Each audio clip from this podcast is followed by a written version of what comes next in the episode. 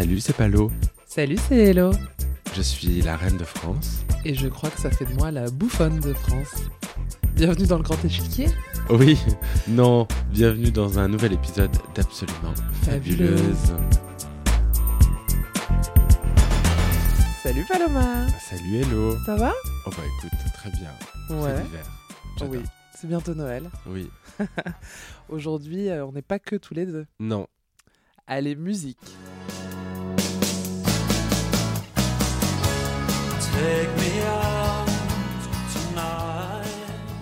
Paloma. On a beaucoup parlé dans ce podcast de mon amour pour la langue allemande. Oui, contrairement à 80% des écoliers français, je n'ai pas choisi de faire de l'espagnol. J'ai appris l'allemand dès le collège. Pire encore, j'avais allemand LV1 et je sais que toi aussi, Paloma. Oui. Je peux écouter nos voisins allemands parler pendant des heures et j'ai même un tatouage en allemand sur l'épaule. Alors si ça ne tenait qu'à moi, on podcasterait dans la langue de Goethe, car aujourd'hui nous recevons l'allemande la plus connue au monde. Alors ce n'est pas Angela Merkel, non, les politiques ne s'intéressent pas assez à l'art du drag pour être à notre micro. C'est une grande actrice, vous l'avez vu jouer dans toutes les langues. En anglais pour Tarantino, en français pour Fabienne Berthaud.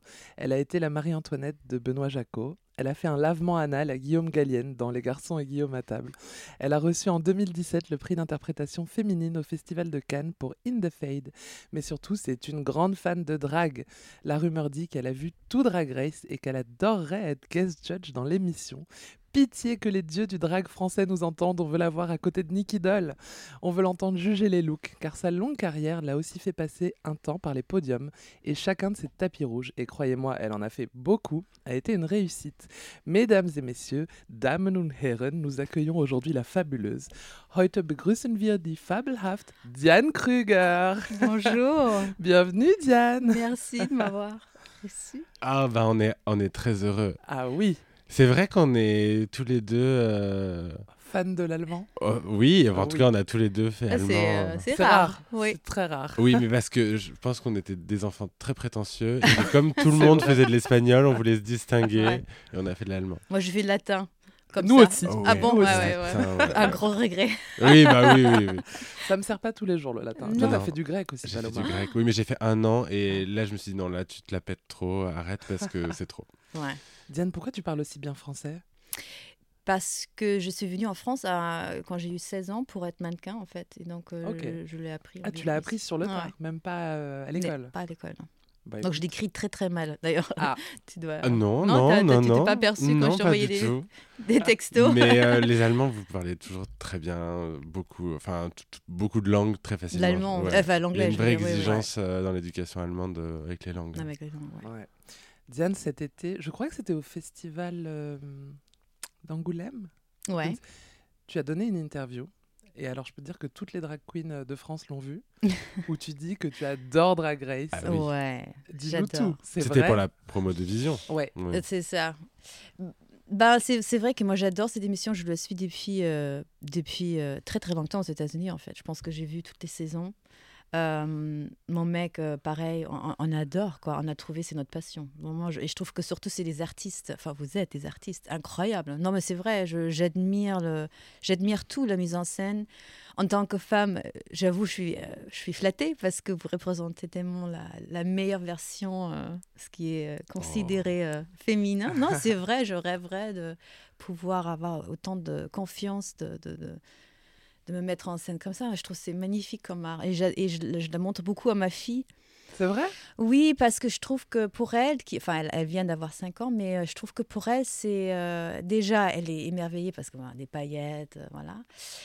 Euh, mais elle, a- elle trouve ça tellement joyeuse. Et en fait, c'est ça que j'aime le plus au drag, c'est- joyeuse, en fait. C'est beau. Mm.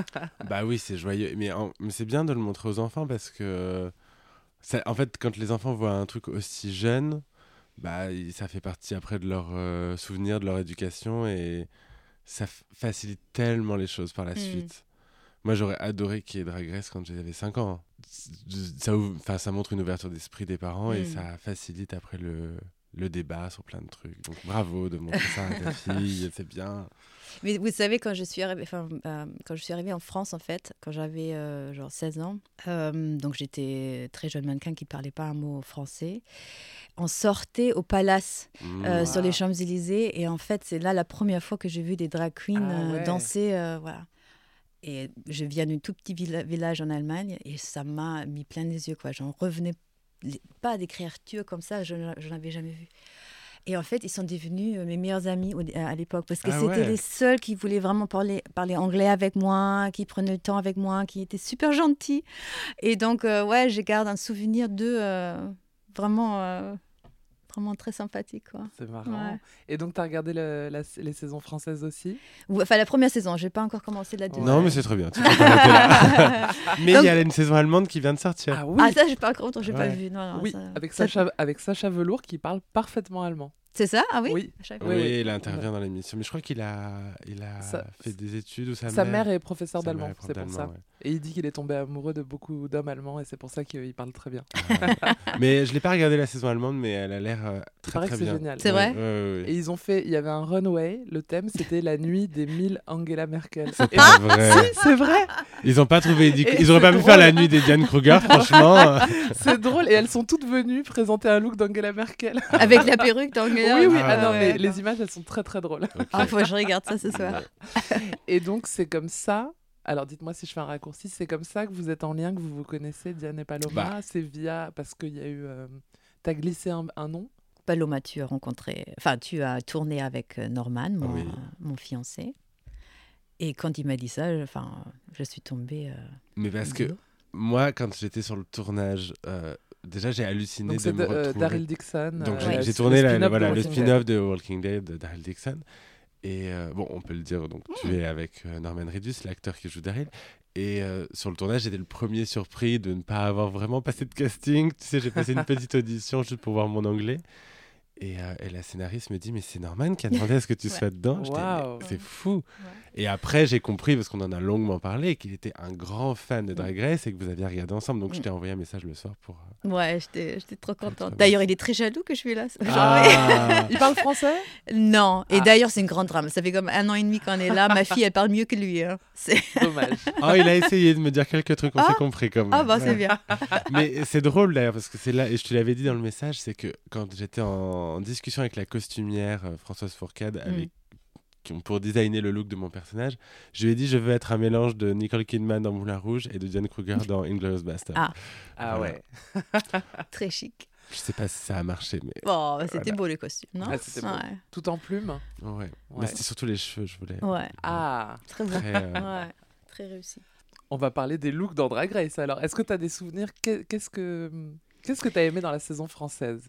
Ah, j'ai beaucoup aimé le, ton Snatch Game euh, de Fanny Fanny Ardant. Ardant, Ouais, ah. ouais. J'ai beaucoup, je trouvais ça vachement. euh, Parce que c'est dur à faire comme exercice et quand ça va pas, ça va pas du tout, quoi. Mais les gens ne se rendent pas compte, le Snatch Game, quand on regarde Drag Race, ça dure 8 minutes. Ouais. euh, pendant 2h30, on enregistre. En impro total. C'est-à-dire qu'on ne sait pas Ah du ouais. tout quelles sont les questions qui vont nous être posées. Et, et surtout, on, on ne doit pas quitter le personnage pendant 2h30.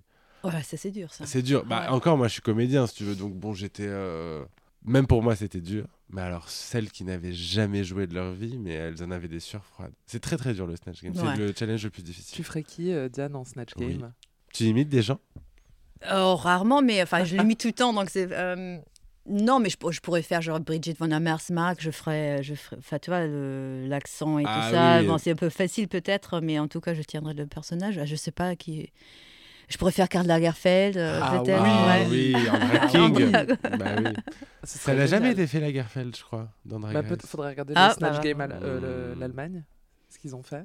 Sûrement, Mais il est ouais. plus drôle en français qu'en allemand. Oui. Oui, c'est vrai. Parce que son accent était tellement Bah drôle. oui, oui. Ah, Il parlait très vite. c'est et- une très bonne Mm. idée. Ouais. Ça va inspirer les queens de la saison 3.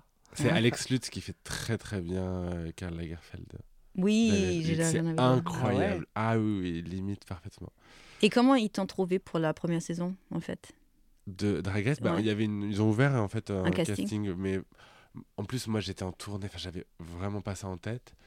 Et euh, le truc est, est arrivé d'un coup, du jour au lendemain. On n'y croyait pas. hein. Ça faisait des années qu'en France ils parlaient de faire Drag Race.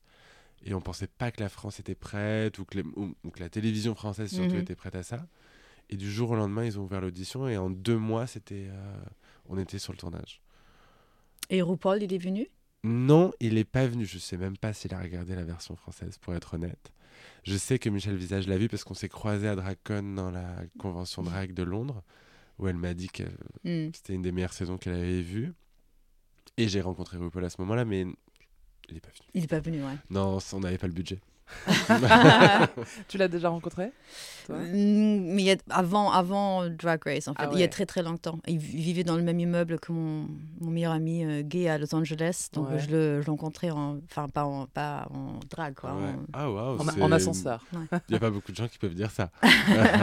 Mais Norman, il a une émission où il, il fait de la moto à Mm, travers les. États-Unis et il m'a dit qu'il rêve. D'ailleurs, RuPaul Mm. n'écoutera pas le podcast, mais Norman m'a dit Je rêve d'amener RuPaul sur ma moto euh, dans l'émission. Ouais, et même il, il lui a répondu. Il a répondu a, il a lu ça dans un interview et du coup il a, il a envoyé un message à Norman en disant malheureusement je fais pas la moto mais j'aurais adoré de le faire. Ah, Dommage. il fait pas de moto, pourtant il est connu pour aimer la voiture. Les Mm.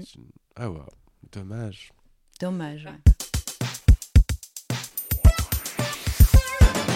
Alors Diane, donc nous avons écrit à quelques lecteurs dans le plus grand, enfin quelques auditeurs dans le plus grand des secrets pour savoir quelles questions ils te poseraient. Alors je n'ai pas donné ton nom Ouais. pour garder la surprise. Et donc vraiment c'est très large, il y a un peu de tout. Ah ça j'aime bien cette question. Et je la vous pose à tous les deux. Qu'est-ce qui selon vous fait un bon acteur? Si je le savais, je pense, enfin je sais pas, j'ai l'impression qu'il faut être euh, vraiment à l'écoute avec soi et sur ses émotions en fait, de de- de- d'avoir euh, envie de pas garder euh, des émotions pour soi en fait. De- il faut beaucoup d'empathie, je pense.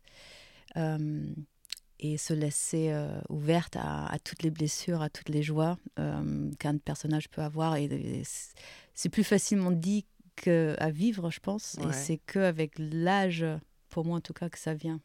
Et euh, tu- tout à l'heure, tu as dit que tu es venu en France à 16 ans pour faire du mannequinat. À Mhm. quel moment il y a eu une bascule vers euh, le métier de comédienne? C'était pas le projet de départ? Non, parce que je savais même pas qu'on pouvait devenir actrice. Je pensais qu'il fallait être découverte. Euh, tu sais d'où je viens. Je viens pas du tout d'un, d'un- un milieu artistique, quoi. C'était pas du tout quelque chose dont je rêvais.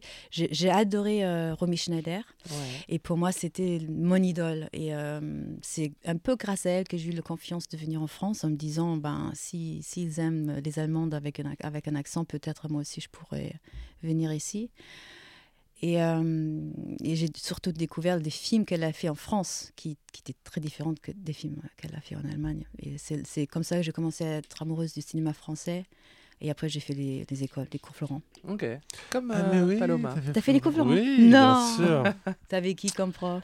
Euh, oh, bah, on n'a pas eu les mêmes, je pense. Euh, j'ai eu, euh, j'ai eu euh, Cyril Enrep, Jérôme Duplex, et qui d'autre? Ouais, ça me dirait. Ouais, c'est. euh, Mais moi, j'ai pas aimé les cours Ouais, Florent, ouais, J'ai pas moi. aimé ça. Ouais, J'avais t'as envie resté de combien de temps? Travailler. bah, J'ai fait trois ans. Ah oui, quand même. Ouais. Mais en fait, je- je- moi, j'aime pas les classes où t'es 40 Ouais, et où tu dois attendre euh, trois jours pour faire ta scène de trois minutes. ouais, ouais. Je voulais travailler. Ouais, pareil. De Mais toute ça- façon, je trouve que ce métier, tu l'apprends pas à l'école, tu l'apprends en le faisant. Non. C'est sûr. En même temps, je trouve que pour moi, en tout cas, c'était une base, tu vois, Oui. de faire de l'articulation, de- d'être sur scène, de prendre confiance en moi, parce que j'étais pas sûre que je, je pouvais le faire, quoi. Et comme j'ai pas fait la fac, tu vois, pour moi, c'était un peu euh, un moment assez douce dans ma vie parce que j'avais plein de copains, co- plein de copines qui faisaient la même chose, qui étaient dans mes Mm. classes. On se retrouvait euh, dans les cafés après en fumant des cigarettes, en Ah, parlant de Victor Hugo. Enfin, tu vois, on était euh, genre faussement Oui, intellectuels. c'est la bohème. hein. c'est la bohème, les Florent. Mais comment t'as vécu, toi? Parce que bah, moi, je me souviens que bah, j'avais beaucoup de copines euh, qui venaient euh, bah, soit de Bulgarie, soit de Russie, soit d'Allemagne, qui, qui étaient à Florent. Mm. Euh, et je trouvais que c'était très dur pour elles parce que les profs leur parlaient tout le temps de leur accent, du fait qu'elles n'allaient pas travailler avec un accent.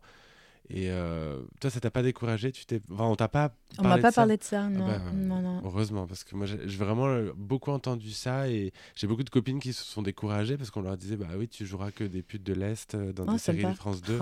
ouais, mais c'est Ah ouais. décourageant quand Mm. t'es une jeune Ouais. comédienne. Mais t'estompes bien ton accent quand même. Il y a des films où tu joues euh, des françaises françaises, quoi. Oui, mais je Euh, pense qu'on a accepté le fait que je suis pas française. Tu, Ouais. tu vois ce que je veux dire à un, moment, à un moment, il fallait toujours expliquer pourquoi j'avais un accent. Dans l'histoire, je sais pas, les, les Ah metteurs oui, en oui. scène, ils ajoutaient Ouais, une oui. phrase qui expliquait pourquoi. Euh, Jusqu'au jour où, je crois qu'un jour, j'ai joué la fille de Catherine Deneuve et là, depuis, depuis on, on s'en fout. Et donc ça veut dire que ton métier euh, d'actrice, tu l'as commencé en France, donc tu as un lien Mhm. particulier. euh, Avec la France. ouais. T'habites plus là aujourd'hui. J'habite entre aujourd'hui à nouveau entre euh, ici et les États-Unis en fait, parce que en fait pendant pendant Covid, ben j'ai eu ma fille Ouais.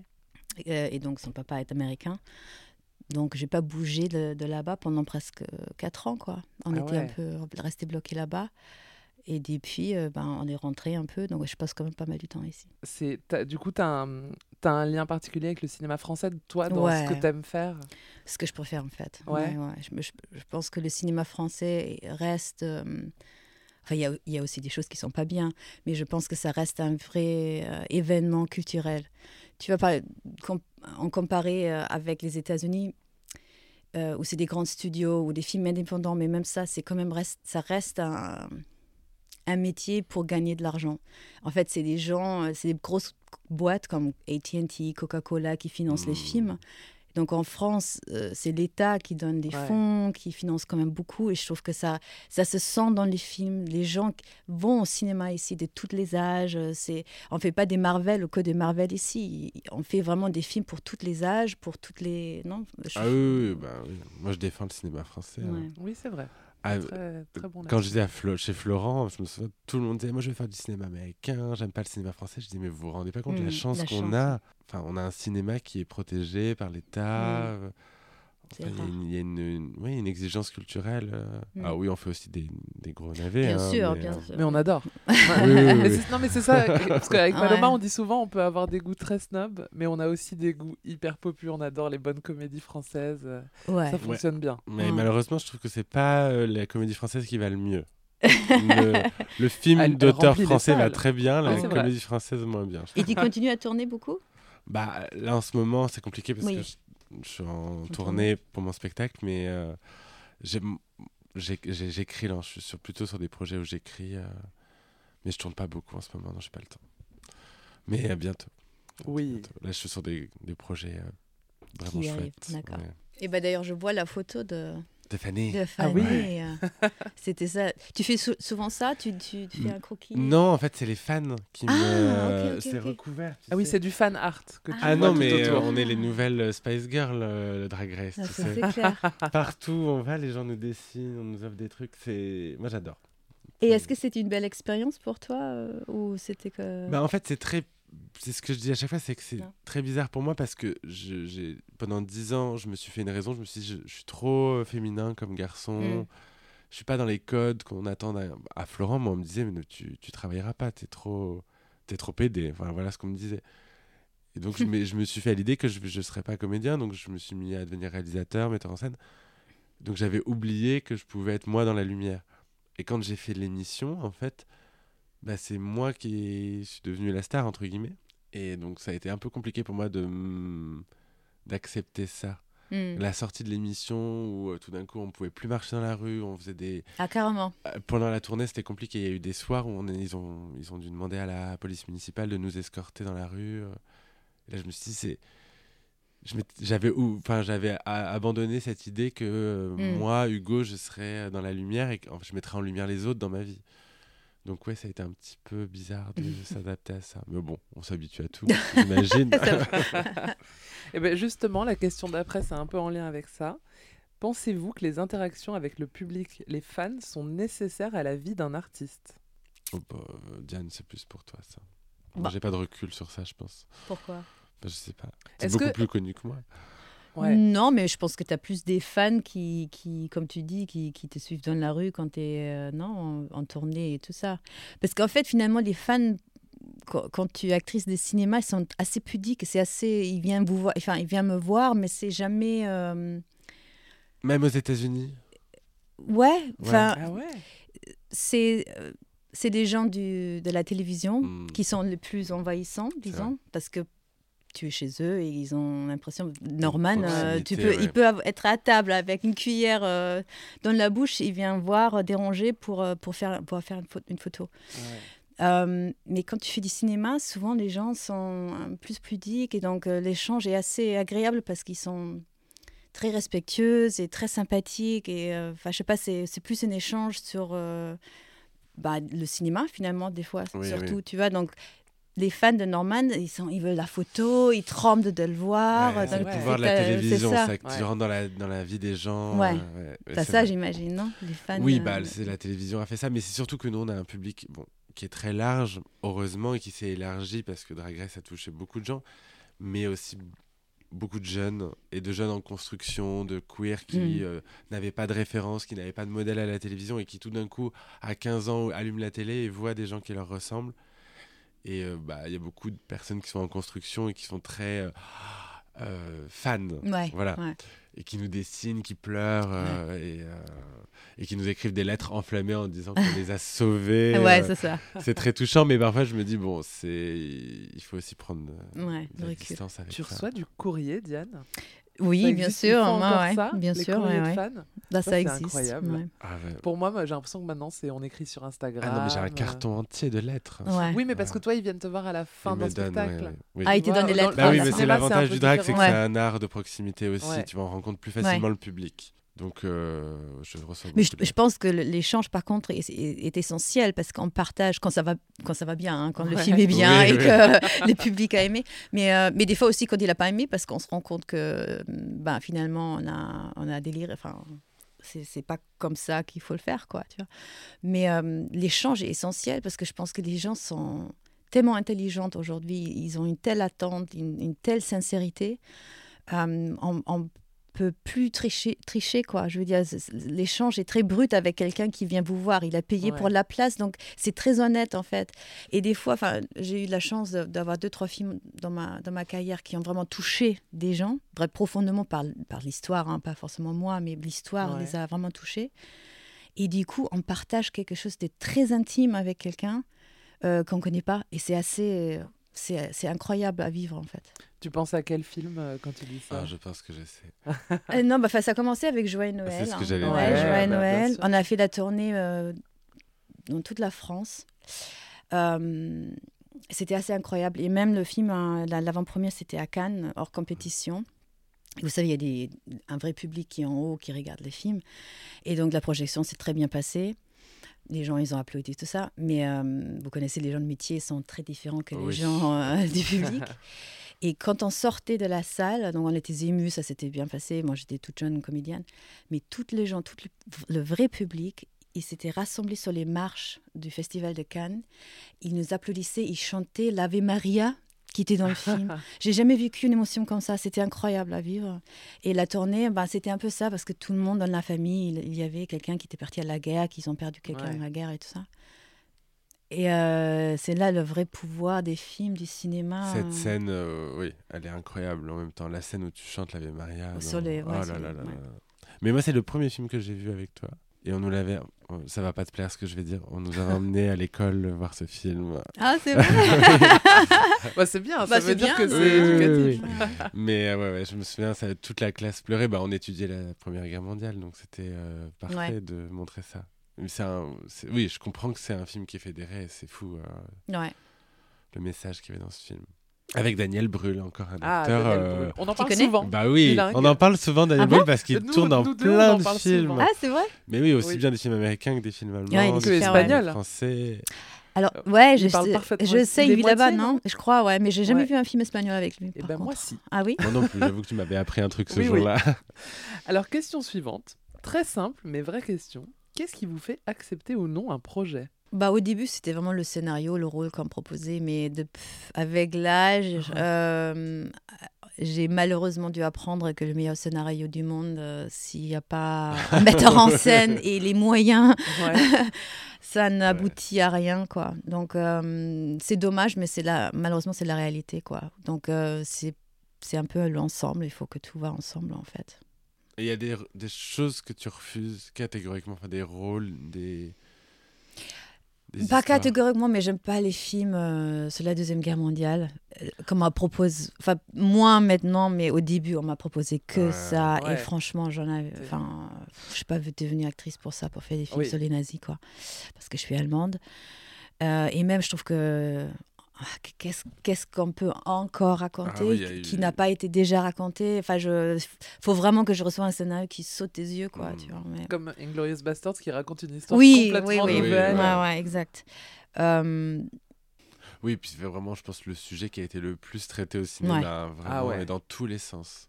Ouais. Et toi, qu'est-ce qui te fait euh, Oh, choisir bah, moi, euh, on me propose pas grand-chose. Oh, arrête, ça, je crois pas. Qu'est-ce que Mais est-ce que toi, par exemple, Non. on te propose souvent des rôles, je sais pas, des gays Bah, ou- en fait, pendant longtemps, les castings que je passais, c'était automatiquement des rôles de gays, ça c'est sûr. Euh, dans lesquels je n'étais jamais pris, pour lesquels je n'étais jamais pris parce que euh, les metteurs en scène, les productions et surtout les directeurs de casting voulaient avoir des, des homos, mais ils voulaient que ce soit des homos euh, très masculins ou, ou très beaux gosses, tu vois. Mm. Donc j'étais pas non plus dans le critère, je rentrais pas dans ce critère. Et maintenant, je refuse beaucoup de choses en tant que drag depuis que j'ai fait Drag Race parce qu'on me propose beaucoup plus de choses. Parce que souvent, je m'appelle la drag queen. dans- Mm. Et mon personnage, ça s'arrête là. Enfin, vraiment, c'est. Et je dis non, j'ai pas fait Drag Race pour euh, faire de la. Pour faire, euh, ouais, la, la- la- Pour jouer la- un cliché. La- Je veux ouais. bien jouer en drag au cinéma, mais je veux que ce soit amener quelque chose d'autre, raconter autre chose, que ce soit pas le sujet. Mm, mm, mm. Voilà. Je comprends. Bah, f- c'est le problème, c'est que euh, dès qu'on parle de sujets comme ça, les gens manquent cruellement ou de connaissances ou de d'imagination. Quoi.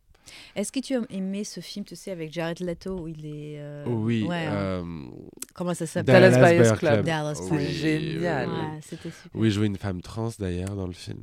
Allez, oui, Une jouer une femme, trans. trans, ouais. Il est incroyable, vraiment. Il a eu l'Oscar du Oui, oui, meilleur Ouais, acteur c'est dans un second rôle. Mais est-ce que toi, en, en, en tant que bah, gay et, et drag queen, est-ce que ça t'a dérangé, par exemple, qu'il était lui pas Pas trans. Euh, bah, C'était un débat qu'on n'avait pas trop à l'époque, au moment Ouais. où c'est sorti, donc je me suis pas posé la question. Ouais, Peut-être qu'aujourd'hui, je me la poserai, oui. c'est vrai. Aussi parce qu'on m'a déjà proposé de jouer une femme trans euh, dans une série et j'ai refusé. À cause de ça.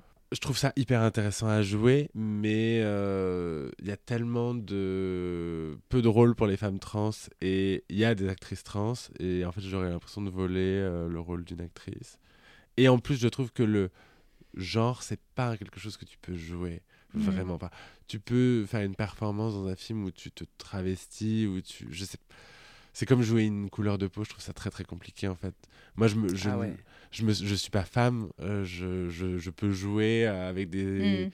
des codes féminins. euh, quand je joue mon spectacle, je joue Mm. des femmes, je, je joue euh, une image que j'ai de la féminité. Mais en fait, j'aurais l'impression, si je devais jouer une femme transgenre, que je me concentrerais sur le fait de jouer une femme transgenre au lieu de jouer le caractère du personnage. Hmm, Tu je vois comprends. Et je trouve que l'intérêt de d'un rôle, c'est pas de, de jouer ça, c'est de jouer les émotions, de jouer d'autres choses. Et souvent, quand il y a des personnes qui ne sont pas trans, qui jouent des personnes trans dans les films, ils se concentrent que là-dessus, Mm. sur la l'ambiguïté, alors qu'il y a d'autres choses à jouer. Est-ce que c'est une question qu'on se pose plus maintenant euh, qu'il y a tous ces débats, tu vois, de...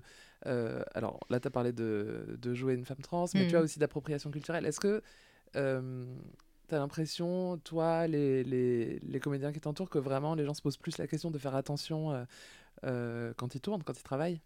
Moi, je pense. Moi, Je pense Ouais. qu'on on est quand même beaucoup plus sensibilisé à ça. Je pense qu'il y a encore du chemin à faire, mais je Mm. pense Ouais. que l'intention est quand même là. le- Enfin, je... Quand on est divers aussi. Enfin, je... non, Ah commence oui, en- oui. Quand, quand moi, j'étais au cours Florent, il y avait pas une seule personne. Enfin, moi, j'avais une copine qui était black, qui était ma copine de jeu. Mais je me rappelle, on a, fait, on a fait le premier tour du conservatoire qu'on a eu et on lui a fortement recommandé de- d'arrêter là parce que Ah ouais. pour pas jouer, euh, entre guillemets, des bonnes toute, toute sa vie. Ah ouais, ouais. Donc, euh, je pense que ça commence doucement à bouger en France Oui. aussi, mais euh, ça reste. Ouais, il y a une sous-représentation. il y a une sous-représentation. En France, et whitewashing. hein. Oui, aussi. oui, complètement. Diane, cite trois personnes que tu admires et pourquoi? Oh, il y en a tellement. Bah, RuPaul, c'est sûr. J'adorais de l'inviter à dîner avec toi. Ah, bah alors, je vais. bah, très bonne question parce que souvent les internautes nous posent cette question et je l'avais en stock. Si tu devais faire un dîner Ah oui. imaginaire Ouais. avec cinq personnes, vivantes, mortes, peu importe, Ouais. mais cinq personnes, qui inviterais-tu? Ah bah ça serait ça, RuPaul, Donald Trump. Ah bon? Euh, ah bah oui, j'aimerais bien écouter le con quoi. J'aimerais bien. Ah, c'est le dîner de con, a- c'est un dîner de con. Bah, c'est un peu ça, tu vois. Génial. Euh, Madonna. Euh, Il va prendre cher euh, Donald Trump à ce dîner, c'est bien. Non mais c'est ça quoi. Kim Kardashian. Ouais. Euh, ouais, voilà. Et toi quoi? Ah bah, je Hein, viens avec viens? plaisir. J'amène le dessert. Voilà, Ça peut être un très bon dîner. Apfelstrudel. carrément. Un peu strudel, Ah ouais. oui, direct. T'as grandi où Tu disais dans un petit village? Ouais, près d'Hanovre. Enfin, près de Hildesheim, près d'Hanovre. Mais euh, voilà. Ok. Et tu retournes euh, souvent? Mm, Pas vraiment. Là, cette année, euh, j'ai amené ma fille pour la première fois là-bas. Ouais. Elle a adoré. Parce que c'est vraiment de la campagne, euh, avec les jardins et tout ça. Mais euh, j'ai plus. Enfin, il y a ma mère, mais qui vient plutôt me voir moi pour, Ouais. euh, pour m'aider avec ma fille. Mais j'ai pas grand chose là-bas, en fait. Et t'as gardé quel rapport, quel attachement avec euh, l'Allemagne, sachant que j'ai l'impression que t'es toujours euh, à gauche, à droite. Bah, elle est profondément en moi. On me dit souvent, euh, au début de ma carrière, on me disait toujours, là, qu'est-ce que t'es allemande, tu repasses tes nappes, t'es toujours à l'heure. euh, Enfin, tu vois, tous les clichés qu'on euh, qu'on a pour les Allemands. Mais en fait, tu sais, finalement, je me rends compte, c'est à cause de mon allemand d'été que je suis encore là aujourd'hui, tu vois, parce que finalement, je, je garde mes paroles. Tout ce que j'ai un peu pris de l'Allemagne, en tout cas pour moi, ce qui est allemand en, en moi, un peu compter sur moi. Je suis assez sincère dans mes propos. euh, je me fais pas facilement les amis, mais quand je- j'en fais, ils sont pour la vie, tu vois. Donc euh, finalement, je sais pas, c'est grâce à l'Allemagne que je suis encore là, je pense. Et tu repasses tes nappes. Moi, j'ai retenu ça. Ouais, ouais, ouais, c'est vrai. Bah oui, mais c'est mieux. T'as raison. C'est vrai, j'ai jamais... j'y ai même pas pensé. Bah oui. tu vois Mais moi, je fais pire que ça. Je mets du bulgum en dessous. Qu'est-ce que c'est du bulgum Le bulgum, c'est c'est la petite matière plastique euh, Ah. pour éviter que la nappe, elle euh, bouge. Bouge. Ah oui, oui, oui. Et les gens le mettent à l'envers. Souvent, les gens, ils mettent la, la partie bosselée au-dessus. Il faut le mettre dans l'autre sens. Voilà, bon, c'était ma minute vieille dame. Ok. Paloma, c'est une très bonne euh, hôtesse de maison. Oui, elle, oui. elle sait je suis très recevoir. old fais la cuisine moi. et Ah tout oui, la cuisine. Oui. Moi, je suis très. J'ai y a- j'ai pas retenu grand-chose de, la- de l'allemand, malheureusement. Mais j'ai retenu un mot, c'est gemütlich. Et je fais tout pour que la vie soit gemütlich. Mm. Voilà. Toi, tu cuisines, Diane? Ouais, ouais, ouais. ah, c'est quoi ta... Alors, c'est quoi ta spécialité? Nous, on adore parler cuisine. Oh, spécialité, je sais pas, mais euh, j'adore recevoir. Donc, euh, souvent, du coup, c'est des plats, des plats un peu faciles, tu vois, genre euh, l'agneau de 8 heures parce qu'on n'a pas grand chose à faire. Bah oui, c'est Ouais, génial. Les plats en sauce Trop. Ouais, voilà, bah oui. Et si tu devais nous conseiller une spécialité allemande qu'on connaît pas? Ah, que vous ne connaissez pas?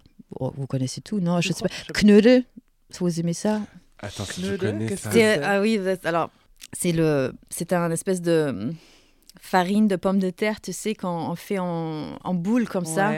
C'est très patineux. Enfin, c'est- Ah oui, je euh, vois sais très bien ce que c'est. Et on mange ça avec une espèce de sauce dessus. Ouais, ouais, oui. c'est ça.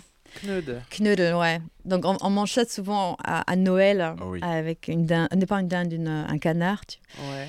J'ai, je la fais chaque année, Oh, wow. mais bon, Norman euh, ni ma fille euh, sont, sont dingues, mais euh, Ah. ouais. Moi, j'ai un guilty pleasure de Noël euh, très allemand, c'est le Lebkuchen. C'est le Lebkuchen, pain- ah oui Oui, le pain d'épices avec le sucre Ouais. glace dessus. J'en achète tous les ans dans les boutiques allemandes. Ouais. Oui, il y en a où à Paris d'ailleurs Parce que je cherche du mais rocol. je, je n'en achète pas à Paris, Ah, je retourne à Clermont-Ferrand, Ah, dans ma ville natale. Il y a une boutique qui s'appelle La Forêt Noire, qui c'est des Allemands qui tiennent ça. Bah, écoute, la prochaine fois que j'y vais, je t'en ramènerai. Merci. Ok, Paloma, on va regarder. Knödel, t'as dit. K-N-O. K-N-O, bah, les machins. D-E-L, Knödel. Knödel. On regardera. Ah ouais, on- on est très nourriture. euh, Ah ouais, d'accord. euh, ouais. Et c'est quoi la sauce que tu mets avec? En fait, c'est la sauce du fond de canard, tu vois ce que je veux dire Ah, Tu la waouh. mijotes et. Enfin, euh, Moi aussi, ça me ouais, ouais. enfin, Non, c'est très bon. Ça a l'air très bien. Ah ouais. Avec du rotkohl. Ça, vous Ah connaissez, oui. le chou Ouais. rouge là Ça, j'adore. Qu'il faut faire deux, deux, deux jours euh, Ah avant de le bon? manger. Ah, ouais. Ah Ah oui, pour que Ah ça fermente. ouais, euh, ouais. ouais. Ah ouais. Donc aujourd'hui, je vais faire ça parce que Norman, il arrive euh, du tournage euh, enfin samedi. Et c'était Thanksgiving hier.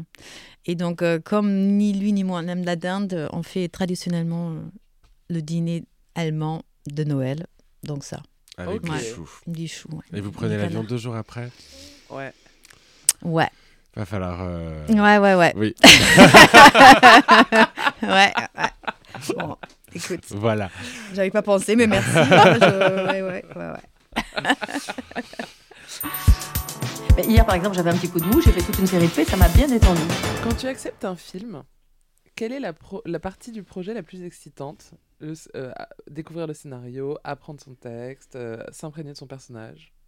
Ou découvrir le film, voir le produit fini? Hmm, c'est la prépa en fait qui, qui pour moi le plus. enfin, ce que je préfère au monde, c'est être sur le plateau et de le faire, tu vois. Mais euh, toute la prépa, c'est génial parce qu'on commence à chercher, c'est angoissant parce qu'on a peur de pas trouver, euh, de se changer physiquement quand on a l'opportunité. Euh, tout ça, c'est trouver le bon costume. Ça, oui, je me demandais si quel genre d'actrice tu es. Est-ce que tu, tu, es, tu travailles beaucoup en amont ou est-ce que tu es plus instinctive euh? Les, les deux. En fait, il y a des films où bon, c'est très quotidien comme sujet, donc tu n'as pas un prépa euh, à ce Mhm. point-là. Euh, mais par exemple, tu vois, pour le film de In the Fate euh, de Fatih Akin, j'ai j'ai eu six mois de prépa pour moi, hein, parce que j'en Mhm. voulais un. Et euh, par exemple, je me- je- j'ai suivi des cours de, je ne sais pas comment on dit en français, tu sais, des, des groupes de. Des, sur- des survivors de- Oui. des agressements ou de, de meurtres et tout ça. Et c'était euh, c'était insupportable, mais en même temps, c'est c'est ça qui m'a pu, enfin, qui m'a permis que je puisse jouer Six ça. mois. Ouais, j'ai fait six mois, Ah oui, trois fois le par semaine. quotidien doit être changé Ouais. quand même. Ah oui, oui. Je, plus jamais, encore aujourd'hui, je, je rêve de ça. Ça me, ça me suit. L'ombre euh, de ce désespoir me suit partout. Je- jamais je, je me suis pu débarrasser de ça. Oh, wow. C'est terrible. Mais ça, c'est un vrai truc parce que j'ai plein d'amis euh, acteurs qui arrivent pas justement à jouer ce genre de choses parce que j'avais commencé à monter un spectacle sur euh, Charles Manson Hmm. et sur l'assassinat de Sharon Tate il y a des années.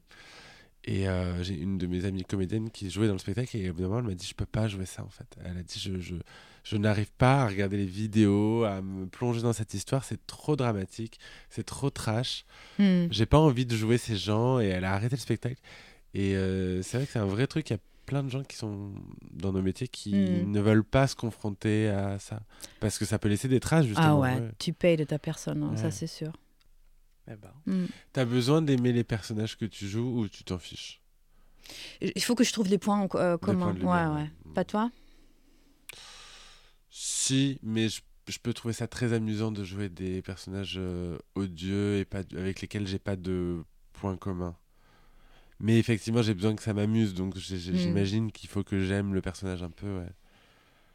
Il y a des rôles, je pense que je serais pas capable de les jouer. Comme Mm. quoi Ouais, mais je suis en train de me dire que c'est pas parce que j'aimerais pas les personnages, parce que je me sentirais pas légitime à les jouer. Hmm.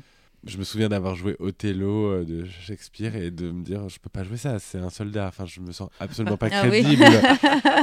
Mais tu vois, par exemple, de jouer un, un personnage vraiment monstrueux, sans état d'âme, euh, assassin, je pense que j'en serais capable.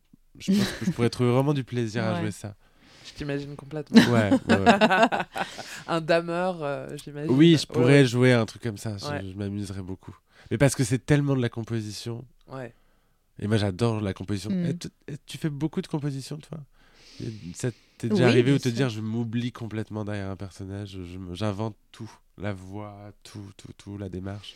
Tu t'oublies pas forcément, tu vois, parce que ce sera toujours toi. Ouais. Et je crois que hum, même euh, c'est ça qui va faire euh, une bonne performance, parce que tu peux pas, tu, tu peux t'effacer dans un dans un personnage, mais euh, à la finale c'est mon âme, tu vois, qui qui s'y prête à ce personnage-là. Donc tu prends ce que tu as à apprendre, pas pour moi, hein, chacun fait son fait sa sauce, mais mais ça m'est arrivé, par exemple, dans In the Fate, où euh, quand j'ai vu les films, j'ai vu des scènes et je n'ai plus aucun souvenir de les avoir jouées. Ah. Euh, c'est notamment, euh, tu sais la scène, enfin je sais pas si euh, Oui, c'est le, le film est fraîche euh, dans votre tête, mais il y a une scène où je rentre euh, dans le gymnasium et je cherche donc ma famille parce qu'il y avait l'attentat. Et en fait, ils sont pas là, donc en fait, mon personnage comprend tout de suite que c'est eux qui sont morts. Et c'est une scène dans un déchirement, c'est comme un, enfin, je, je suis en train de hurler, mais presque je hurle pas, enfin c'est sans son et je m'effondre et vraiment je, je me, j'ai plus de souvenir d'avoir joué la scène. Ah ouais, tellement euh, c'était fort. ouais. Tu te regardes facilement? Non, c'est terrible. Et de plus en plus, c'est difficile même. Je, Ah je préférais pas voir mes films en fait du tout même. Ah oui, donc quand, tu, quand tu fais un film, tu le regardes parce que Bah t'es obligé une fois, voilà. tu vois, mais euh, tu et les souvent plus jamais. j'évite, ouais, vraiment. De plus en plus parce que même la première fois quand tu le vois, c'est terrible parce qu'avec l'âge, enfin la vie est bien faite parce qu'avec l'âge, il y a de plus en plus toi dans les rôles parce que tu as Ouais. vécu Oui, plus de oui, choses, oui. euh, les états d'âme que tu as vécu. Donc, moi, quand je vois le film, je me sens terriblement euh, à poil, en fait. J'ai l'impression que tout le monde euh, me connaît, en fait, euh, au plus profond, les, Ah plus, ouais. les choses les plus moches de moi. Ah, c'est pour cette raison-là que t'aimes Ah pas ouais, j'aime pas Ah du ouais. tout. Je te jure, je me sens mais, mais fragile et euh, à poil. c'est terrible en fait. Je- J'aime pas du tout. Ah, mais c'est intéressant de présenter les choses comme ça parce que souvent, quand les acteurs et les actrices disent j'aime pas me voir, c'est parce qu'ils n'aiment pas se voir ou s'entendre. Bah, ça aussi, oui, oui, bien sûr. Mais on ça parle aussi. jamais de, du fait d'avoir l'impression d'être impudique.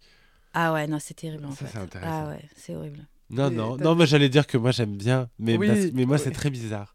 Tu, tu aimes bien te voir? Oui, et je- mais je ne saurais pas l'expliquer et parfois je regarde, mais pas par euh, narcissisme, euh, je me masturbe pas devant mes films, hein, dans les films dans lesquels je joue, mais je j'aime bien me voir jouer parce que j'ai l'impression que j'apprends plus en me regardant faire et je arrive à me corriger. Je sais pas comment dire. Ça m'arrive souvent, de, par exemple, même pour des performances, hein, pas forcément des scènes où je, où je joue, de regarder beaucoup pour me dire là ça va pas, là ça va Enfin, j- j'apprends comme ça. Ah ouais. Même les répétitions, je les filme par exemple. Ah oui, Oui. d'accord. Ah ouais.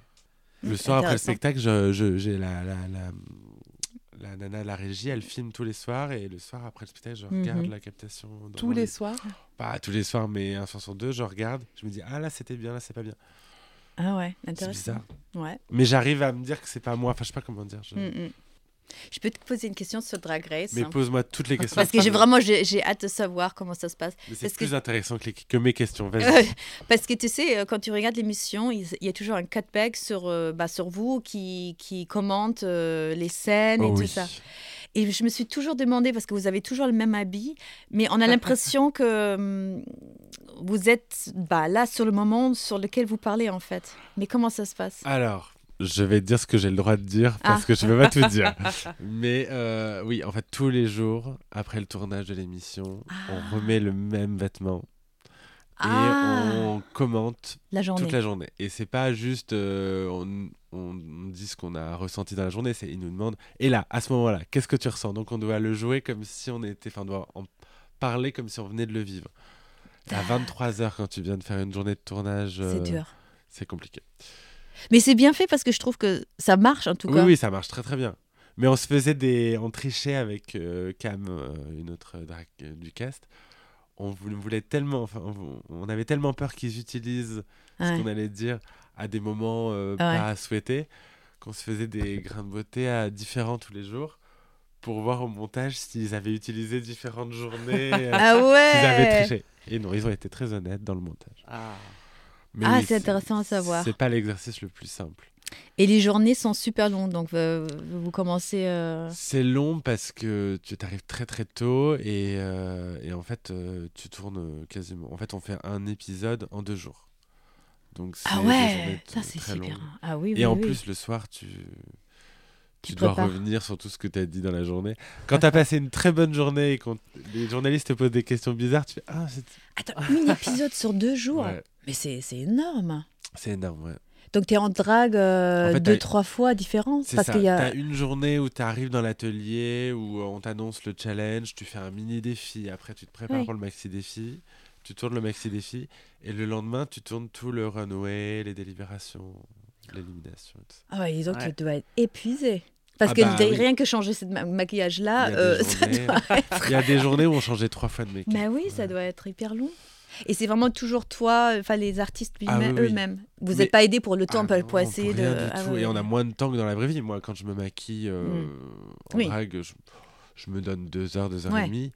Là-bas, c'est arrivé qu'on se maquille en 45 minutes. Ah ouais. Donc parfois, tu regardes l'émission. J'ai du mal, moi, pour le coup, à regarder Drag Race parce que je me dis, ah ouais, ça se voit que je me suis maquillé en 45 minutes. C'est pas le maquillage euh, en une heure et demie.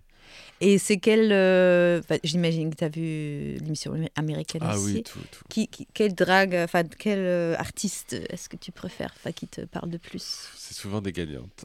Euh, J'aime beaucoup Sacha parce que en fait, avant Sacha, avant Ouais. Sacha Velour, je trouvais que le drag, déjà, j'en faisais pas avant Sacha, et euh, je voyais le drag comme quelque chose d'amusant, mais j'avais du mal à voir la dimension artistique et un peu intello. Ouais. Et elle a vraiment amené quelque chose de très arty dans le drag qui moi m'a libéré. Je me suis dit, ok, j'ai le droit d'en faire.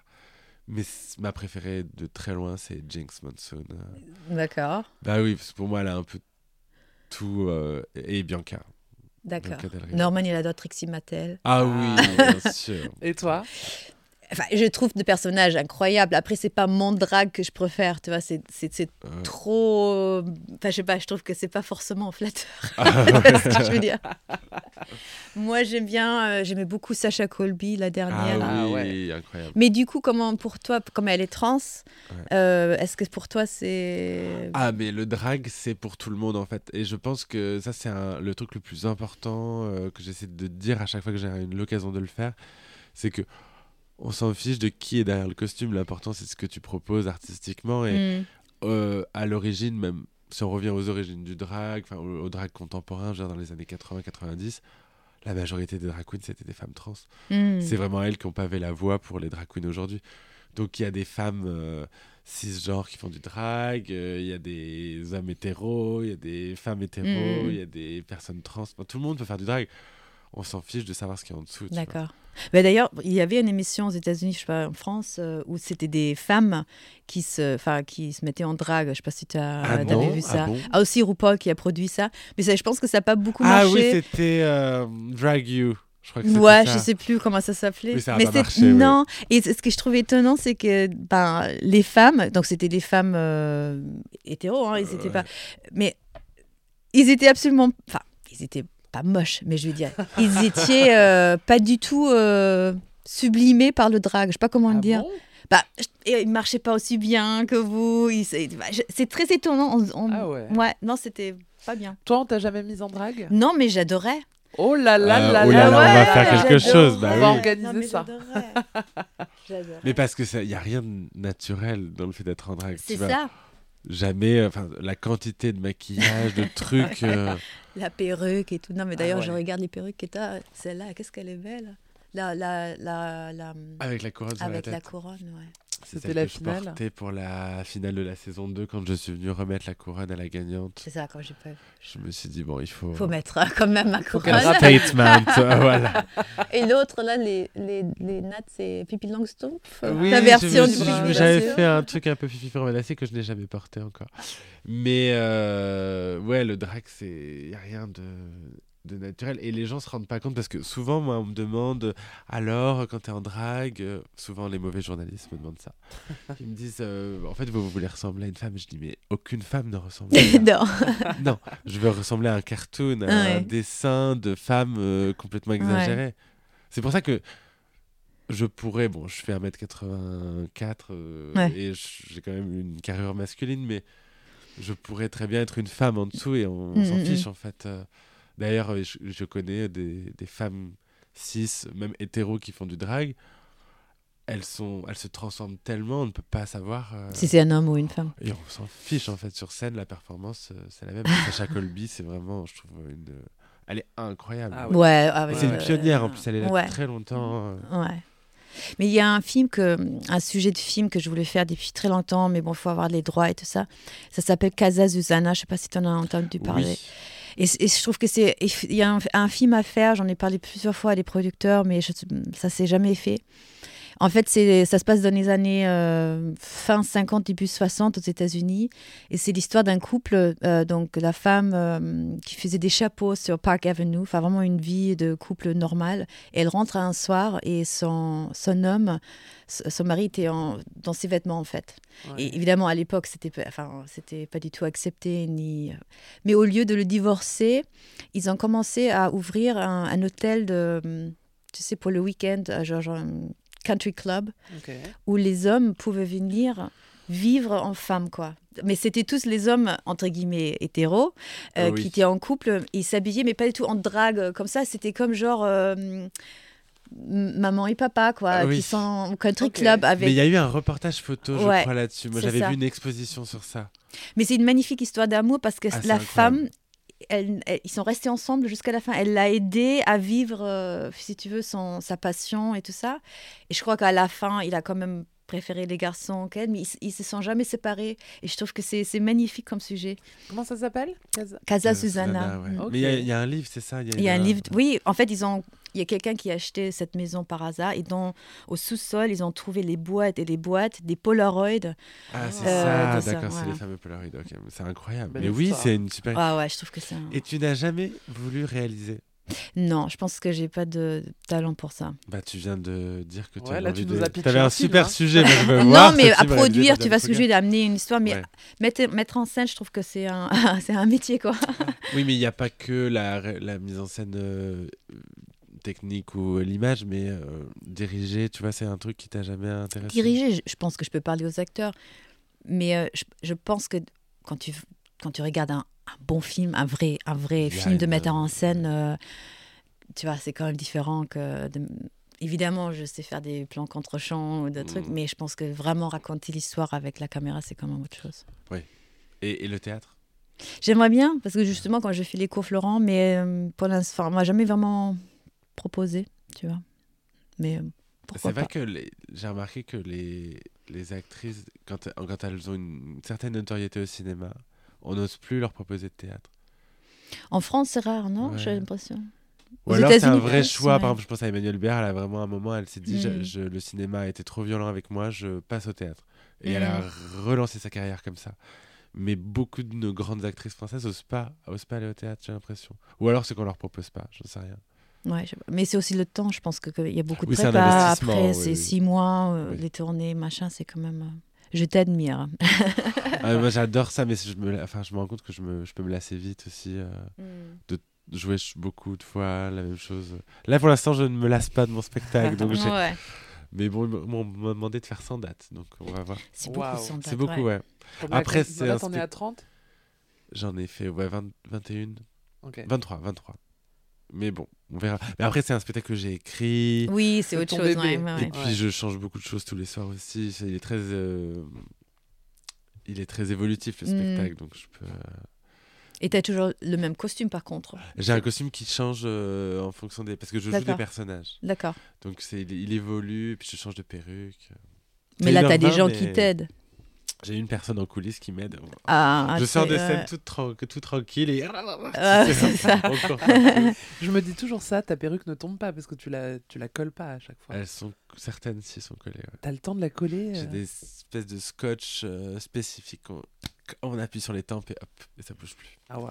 Et tu fais, tu fais ça quand tu fais. euh, Alors, le- ah, euh, quand j'ai commencé le drag, ouais. taper, on appelle ça taper, enfin prendre des scotch et tirer. Ouais. À Je côté le des yeux. faisais au début quand j'ai commencé le drag et puis je me suis rendu compte que avant 50 ans ça n'a pas d'intérêt que je peux me dessiner les traits comme ça déjà mais parfois oui au cinéma quand euh, il y a beaucoup de close-up euh, je le fais Tu le fais Ah oui, d'accord.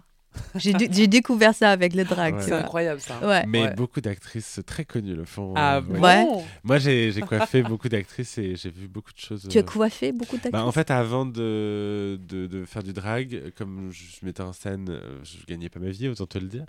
Euh, donc, il fallait que je travaille. Donc, j'étais habilleur, costumier et je faisais de la coiffure. Ah, Et j'ai travaillé dans les cérémonies, au Molière, sur des tournages. D'accord.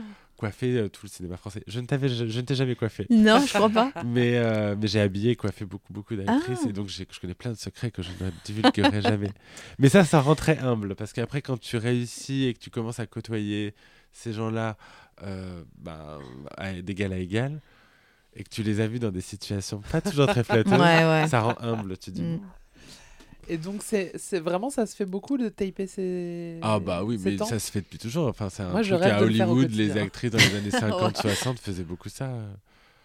Plein, Ouais, oui, je crois, il d'actrices. paraît, ouais. Genre Marlène Dietrich et tout Voilà. ça à la Ah ouais. fin. ouais. Mais elle, elle est allée très loin. Elle sait même le faire enlever des dents euh, pour Ouais. avoir la, la- Ah ouais la mâchoire creusée. Ouais. Ah, mais c'était pas drôle à Hollywood hein, euh, à cette époque-là. Je pense hein. qu'il y a quand même des gens encore aujourd'hui euh, Oui, Qui font ça qui s'infligent des choses. euh, des choses. ouais. Mm. Bon, après, le tape, ça va. c'est- Oui, tape, ça va.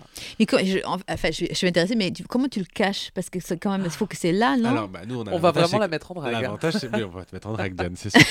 L'avantage, c'est que nous, on a des perruques, donc si tu veux, le, le, Ça- ça se c'est caché par la perruque. D'accord. Mais euh, quand des En cinéma le et tout ça, font, ouais. bah, souvent, elles seraient obligées de mettre des mèches devant. Ah oui, c'est ça, bah oui. Voilà. Ouais, Bien poudré, bien caché. Après, Et je te donnerai prends- des noms, tu regarderas. ouais, ouais. Ah oui. Et tu. C'est celui avec un fil derrière qui fait le tour de la tête derrière, Ouais. ouais. Ça doit pas être confortable en plus, non Ah, mais le drag, c'est inconfortable. Ah oui, je pense, est non. inconfortable. Est-ce que tu es fort en tug? En tuck Oh. Ouais, ah bah dis donc, elle connaît bien. ouais, ouais, ouais, c'est un peu. Après, on- on- malheureusement, dans Drag Race, euh, j'ai eu un petit souci de tuck, donc maintenant on me connaît pour un problème de tuck. Mais avant ça, j'étais connu pour avoir un tuck parfait. oui, oui, Parfaitement oui, plat. Parfaitement plat. Voilà. Est-ce que c'est vraiment, vraiment désagréable? Non, les- ça c'est une fausse, une fausse rumeur. Le tuck, ça va. Alors, quand tu veux vraiment faire des, du tuck euh, de compétition, on va dire, avec le scotch, c'est, ça fait mal, mais ça fait mal quand tu l'enlèves. Oh. Mais moi, je, maintenant, j'ai des sous-vêtements spécifiques pour le faire et franchement, c'est- tu ne sens rien. Ah. Le corps a compris au bout d'un moment. Au bout d'un moment, il faut le mettre. Ce qui est inconfortable, c'est le corset.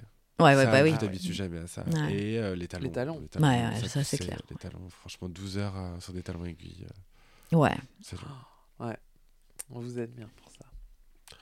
Écoute. que faire pour la beauté Ouais, mais voilà. voilà. Euh, Diane, puisque c'est toi qui as repris le contrôle de l'interview. Pardon, hein. Non, mais Non, bien, on, on adore. On adore. Est-ce que tu as une dernière question à poser Oh, J'en ai tellement. Vas-y, c'est l'occasion. Euh, Est-ce que vous vous, vous vous liez, liez vraiment avec les autres euh, mecs de, de la compétition? Ouais. Oh. Bah franchement, on a... moi j'ai eu beaucoup de chance de faire partie de la saison 1 parce qu'il y avait une, une, une ambiance. euh, Mais j'ai jamais connu ça. Pourtant, même dans des troupes de théâtre, j'ai pas rencontré ça. Et je pense que c'est très lié au fait qu'on avait l'impression de faire quelque chose qui était inédit Ouais. et d'être les pionniers de quelque chose. euh, où on s'est vraiment rendu compte dès le premier jour qu'on n'était pas là juste pour nos petites carrières ou pour euh, faire les malins à la Mm. télévision, qu'il y avait un enjeu qui était plus important, c'était de montrer un art qui n'est pas qui n'était pas très connu en France et de montrer aussi Elton. C'est mon petit chat. Elton. chut, chut.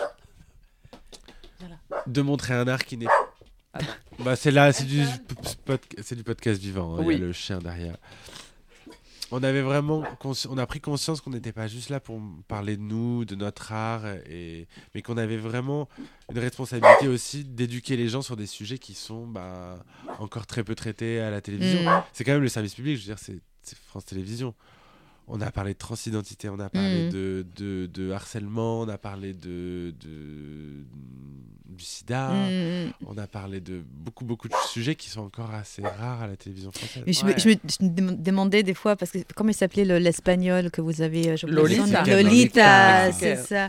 On Ouais. s'adore. Ah ouais, dans l'émission, oui. on pense qu'on se déteste parce que les non?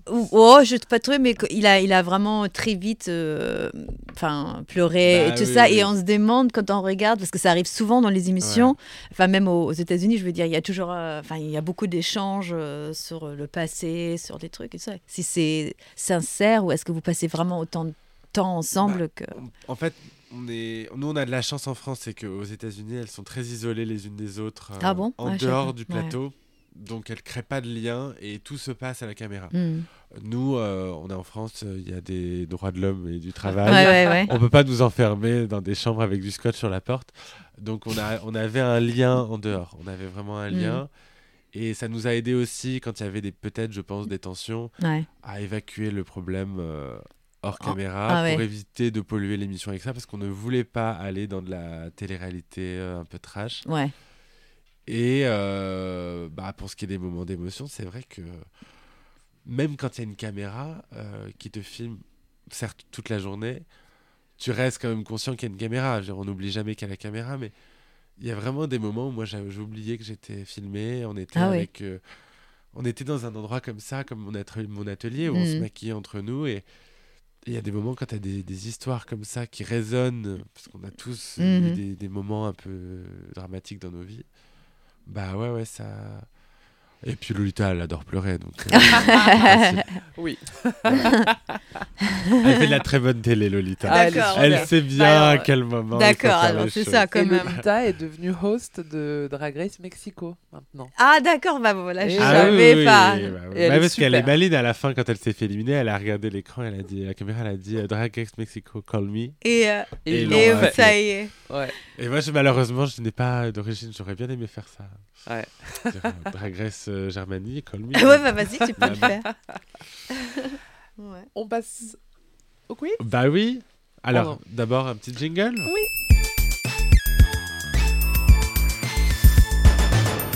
Il y a un quiz. Ah oui, Oh oui. Diane, dans la grande tradition de Absolument Fabuleuse, le podcast, euh, on fait toujours un quiz. Alors, je me suis un peu tourné la tête dans tous les sens. Je me suis dit, qu'est-ce qu'on va faire comme quiz avec Diane Kruger? Je n'ai pas envie de la piéger. et puis, je me suis dit, moi, j'adore les prénoms. Et Diane, c'est un de mes prénoms préférés. C'est vrai? Oui, j'adore ce prénom. Euh, et je suis allé me renseigner un peu sur l'étymologie du prénom Diane. Alors, bon, on pense à Diane Chasseresse, évidemment Oui. venant du latin Diana, nom de la déesse de la chasse et de la lune. Diane signifie la lumineuse, probablement en provenance de dia, divin, adjectif lui-même en provenance de Deus, Dieu. Mhm. Et donc je me suis dit, tiens, intéresse-toi aux Dianes célèbres. Parce qu'il n'y en a pas tant que ça des Dianes Mhm. célèbres. Donc je vais vous faire un quiz. Ok. Quelle Diane a dit ça ou quelle Diane a fait ça? Ok, t'es- Voilà. Pas facile. Pas facile. On commence. Et on en a parlé tout à l'heure hors caméra, donc Elodie, je pense que tu l'auras. Quelle Diane est morte en avalant de l'or? Euh, Diane de Poitiers? Diane de Poitiers, Ah ouais. exactement. Elle a avalé de l'or. C'est chic. oui, c'est chic. une C'était une suicide, un suicide Non, c'est une mort lente et douloureuse, hein, je pense. Elle a galéré pendant un bon moment. On, on l'a forcé Non. Alors Diane de Poitiers, donc c'était la maîtresse d'Henri. II, euh, lui-même fils de François Ier. Elle était la rivale de Catherine de Médicis et c'est, elle était connue pour être la plus belle femme de France. Et euh, bah, souvent, quand on te dit que t'es la plus belle femme de France, t'as envie de le rester. et euh, Diane de Poitiers euh, est connue pour avoir euh, inventé avec Nostradamus, le, le fameux alchimiste, l'or à boire. Donc en fait, il lui avait inventé Oh. cette potion et elle buvait de l'or liquide parce que soi-disant, elle allait rester jeune comme ça. Et elle s'est tuée. C'est la pire philosophe. C'est la pire philosophe. Et elle s'est tuée à petit feu en buvant de, de l'or liquide. Bon? Oui, elle est morte en buvant Non mais c'est dingue. Faut le faire. Oui, bon, elle est morte à 66 ans à l'époque, c'était déjà très vieux. À 66 ans au 16e siècle, bon, Ah, c'est Ouais, ça bon, va. déjà un score. centenaire aujourd'hui. Voilà, et elle est, elle est restée- elle est- elle- Ah bah ça marchait alors finalement. Bah peut-être, mais bon, je déconseille quand même. Ensuite, quelle Diane, mais là c'est facile. Quelle Diane a dit Je t'emmènerai en voyage dans les plus beaux pays du monde, te ferai l'amour sur la plage en savourant chaque seconde. Donc c'est une chanteuse. C'est une chanteuse, Oui. évidemment, c'est une chanson. euh, Diane. Diane Tell. Bah oui, c'est Ah. Diane. Je connais même pas. Si, ah bah on C'est- écoute. Je t'emmènerai en voyage dans les plus beaux pays du monde. Je ferai l'amour sur la plage. C'est dans la chanson Si j'étais un homme. En plus. Et j'étais obligé de la citer parce que c'est. euh, je sais pas si tu as vu le film Chouchou. Non. Ah bah regarde Chouchou, c'est un, un- un tr- franchement un- une bonne comédie française euh, sur le drag. Mhm. Avec Gad Elmaleh. Avec Gad Elmaleh, c'est un film qui date des années 2000 je Ah oui. crois. Et euh, que j'ai revu il y a pas longtemps, je me suis dit, il y avait déjà un propos sur le drag qui était assez moderne. Et il y a un moment où il fait un lip sync cultissime sur Si j'étais un homme de Diane Tell. D'accord. Et c'est très beau cette scène. Chanson des années 80. On reste toujours sur une mort de Diane, malheureusement. et elles ont des morts atypiques. Quelle Diane se donne la mort à l'âge de 48 ans? Oh, J'espère que c'est pas moi. Ça m'embrasse. Non Alors attends, on a déjà dit À Diane de 48 Poitiers, ans. Diane C'est certainement une des plus connues et en- Il y, a un- il y a un lien, je pense, avec la Casa Susanna. C'est un... Tu pourrais trouver un lien avec ce personnage. Elle est américaine? Une C'est américaine. Diane? Airbus? C'est Diane Arbus, tout à fait. Waouh. Diane Arbus, parce qu'elle a fait beaucoup de. de, de- bah, c'est une photographe, elle faisait Mm. beaucoup de photos de drag queen. Et euh, quand j'ai vu l'exposition, euh, enfin c'était une exposition que j'ai vue sur la Casa Susanna, et je trouvais que les photos faisaient très Diane Arbus justement. Hmm. Et donc Diane Arbus, dépressive, hein, on le sait, la photographe américaine Diane Arbus se donne la mort à 48 ans le 26 juillet 1971 à Greenwich Village en avalant une quantité importante de barbiturique, puis en s'ouvrant les veines dans sa baignoire. Oh, bah, Voilà. c'est gay. Un quiz bien Ouais, heureux. ouais. Bah non, mais j'ai des trucs plus légers, mais en fait j'ai cherché des trucs, des fun facts sur elle et je me suis rendu compte qu'elle avait été vachement euh, marquée par euh, tout ce qu'elle a photographié dans sa vie, parce qu'elle a Ah photographié des choses assez dramatiques. Et j'adore Diane Arbus, moi. Je sais pas si avais vu, vous aviez vu le film avec euh, Nicole Kidman. Oui. R. C'est R? C'est en Euh. allemand le titre d'ailleurs. Je crois que c'est. Comment on dit cheveux en allemand? Cheveux? À Haare. poil. Hair. Hair. Voilà, c'est ça. Et elle joue euh, une espèce de fantasme autour Non, de Diane. Arbus. Euh, bah, on va sur des choses plus joyeuses. Quel est le point commun entre George W. Bush, Britney Spears et Charles Manson? Une Diane qui ferait le, le point commun entre tous ces personnages. Mais j'aurais pu citer le Dalai Lama et plein d'autres personnes. Une Diane. Alors, euh, Britney. Britney, George W. Bush, Charles Manson, mais j'aurais pu citer beaucoup de serial killers, beaucoup d'hommes politiques et de femmes politiques, et beaucoup de célébrités comme Michael Jackson. Toutes ces personnes ont en point commun Michael Jackson. une certaine Diane. Diane. Keaton? Non, je pense que c'est la Diane la plus connue aux États-Unis, peut-être. Après Diane Kruger, bien sûr. Diane Lane. C'est une politicienne c'est quoi? Non, Elle fait quoi? Mais il y a un lien politique. elle est, ma- elle est femme de politique? Non, mais euh, bah non, non, non, elle a, elle, a, elle a rencontré beaucoup de politiques, mais elle a aussi rencontré des gens du, du monde du spectacle. Vous faites le même métier, Elodie. Elle est journaliste. Elle est journaliste. C'est la, la journaliste euh, peut-être la plus célèbre aux États-Unis. Ah, euh, comment elle s'appelle? Oui. euh, Tout en noir? Non, une, une- une- un peu vie- vieille maintenant. Elle fait plus, non? Oh, est- c'est la Claire Chazal américaine. Oui, c'est. Oh, comment elle s'appelle?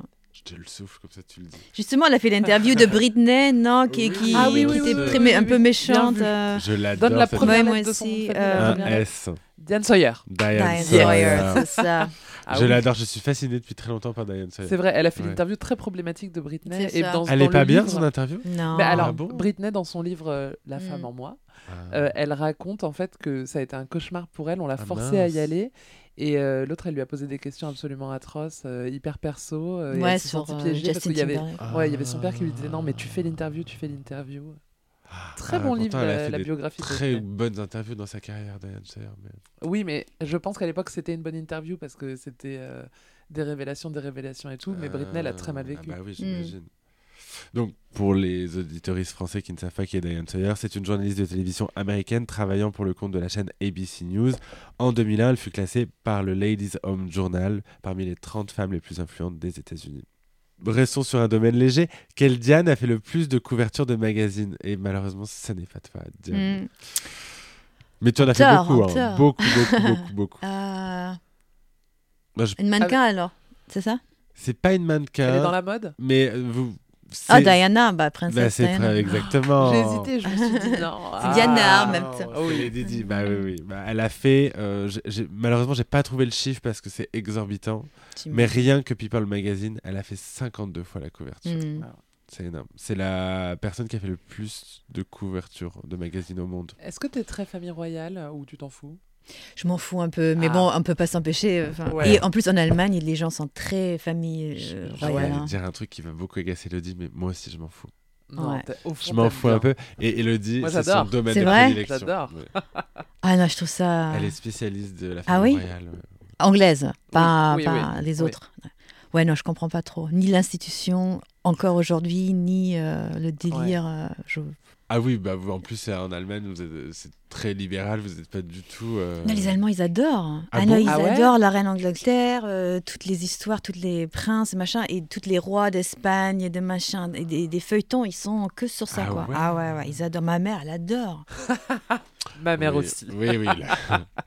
Mais je comprends, ah, franchement, je comprends Il y a pas. un côté fascinant un peu, euh, ce côté. euh, Mais dans l'idée, font- mais oui. aujourd'hui, Bah là, on- là, honnêtement, moins euh, je trouve, ouais, je trouve vraiment Ouais. ça pas glamour. ni- Je comprends même pas euh, que ça existe encore, quoi.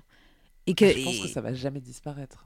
Je me- Enfin, je me dis tout le temps je ça. sais je- pas. Tu sais, quand je regarde The Crown, Hmm. où à chaque fois ils disent ah, on a peur pour la couronne et tout, et je me dis mais pourquoi avez-vous peur? C'est tellement une institution immense, Mais adorée. Et contrairement à ce qu'on pense, ça leur beaucoup de coûte pas, ça leur coûte plus rien. d'argent que ça en coûte. C'est Ça vrai coûte- Ça Oui. coûte moins de, Bah, ça coûte moins de de produits 1 euro par dérivés. Mm. personne, euh, par contribuable en Angleterre par an. Donc t'imagines, ça coûte rien et ça rapporte. euh, Mais Ah, symboliquement, énormément. ça reste quand même une institution qui est. Ah bah qui est euh, vieillissante, euh, qui Oui, est puis ça vieillit pas la politique du pays. ouais. Enfin, ça rajeunit Ouais. pas la politique Oui. du pays. Non. quoi. Ouais, ouais. Et même, tu les regardes, c'est des robots, quoi. Enfin, c'est. Ouais. je- Ah, mais les aristocrates, de toute façon, Oui. que ce soit euh, la famille royale ou n'importe quel aristo euh, Ouais. que tu rencontres, Ouais. les Ouais. filles s'habillent comme leur mère, qui s'habillent comme leur grand-mère. Il y a un, c'est- il y a- Sauf, il y a- il y a un poids de la ouais. tradition et du. Ah, moi, j'ai des copines, parce que je viens d'un. À Clermont, j'étais dans un lycée privé euh, très bourge où il y avait beaucoup de familles comme ça. Hmm. Des filles avec qui j'étais en lycée, je les ai recroisées ou je les vois maintenant quand je me promène à Clermont. Elles, ça- elles ont la même dégaine que leur mère alors Ouais. qu'elles ont 30 ans. Ouais, il y a un truc, il n'y a aucun rajeunissement reproduit. euh, possible. T'as déjà rencontré Meghan Markle? Non, j'aimerais Ah, bien, j'aurais bien. vraiment mais, merci. Ben, on sait jamais. du Ouais. grand journalisme. Non, jamais. Mais non, mais tu vois, elle- Oui. vous auriez pu vous croiser. Cela Non. dit, tu as déjà joué une reine, même plusieurs. Plusieurs Ah reines, oui. plusieurs reines. Ah ouais. oui. Déjà, tu ouais. fais Marie-Antoinette. Ouais. Oui, et euh, bah, Hélène de Troyes, c'était Hélène une- de oui. Troyes, bien sûr. Euh, Qu'est-ce que j'ai joué d'autre? J'ai joué une princesse russe une fois dans un film français. Euh, Qu'est-ce que j'ai joué d'autre? Ah, Euh, c'est- marrant. hein, Il y a très on- longtemps. ouais. hein. Euh, Ça, c'est très français de prendre des actrices allemandes pour leur faire jouer des Russes. C'est pareil, c'est pareil. Bon, aux États-Unis aussi. hein. Oui, Des oui. fois, Ah, je- mais c'est ils m'envoient sur un casting. euh, ouais, les Russes, j'ai j'ai pas du tout un accent russe. Il faut que je travaille un peu. Enfin, euh, européen, quoi. Européen. Euh, la Russie n'est pas l'Europe. Enfin, ouais, tu vois, c'est des débats. Bah, Napoléon de Ridley Scott euh, qui vient de sortir, où il n'y a pas un acteur français dedans.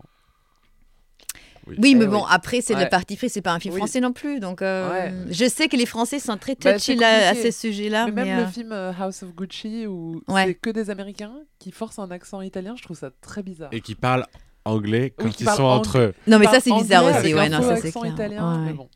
Mais ça, ça Ouais. me fait rire. Je trouve ça rigolo. C'est un peu kitsch. bon. Ça fait vraiment film. Lady Gaga, elle est super dedans. Ah ouais, j'ai adoré, Adam moi. ouais, aussi, ouais. ouais. Donc euh, ça passe. Une dernière question? Je crois que je m'en reste deux. Oh J'avais cette question, mais on se l'est spoilé tout à l'heure. Ah. Quelle Diane a chanté l'Ave Maria en pleine tranchée pendant la Première Guerre Ah. mondiale Ouais, bon. Bon, bah, on l'a déjà dit. Ça, c'est toi, fait. Diane, dans Joyeux Noël de Christian Caron, où tu jouais une danoise d'ailleurs. Ouais, ce c'est vrai. Anna, je vais mal le dire, Anna. Sorensen.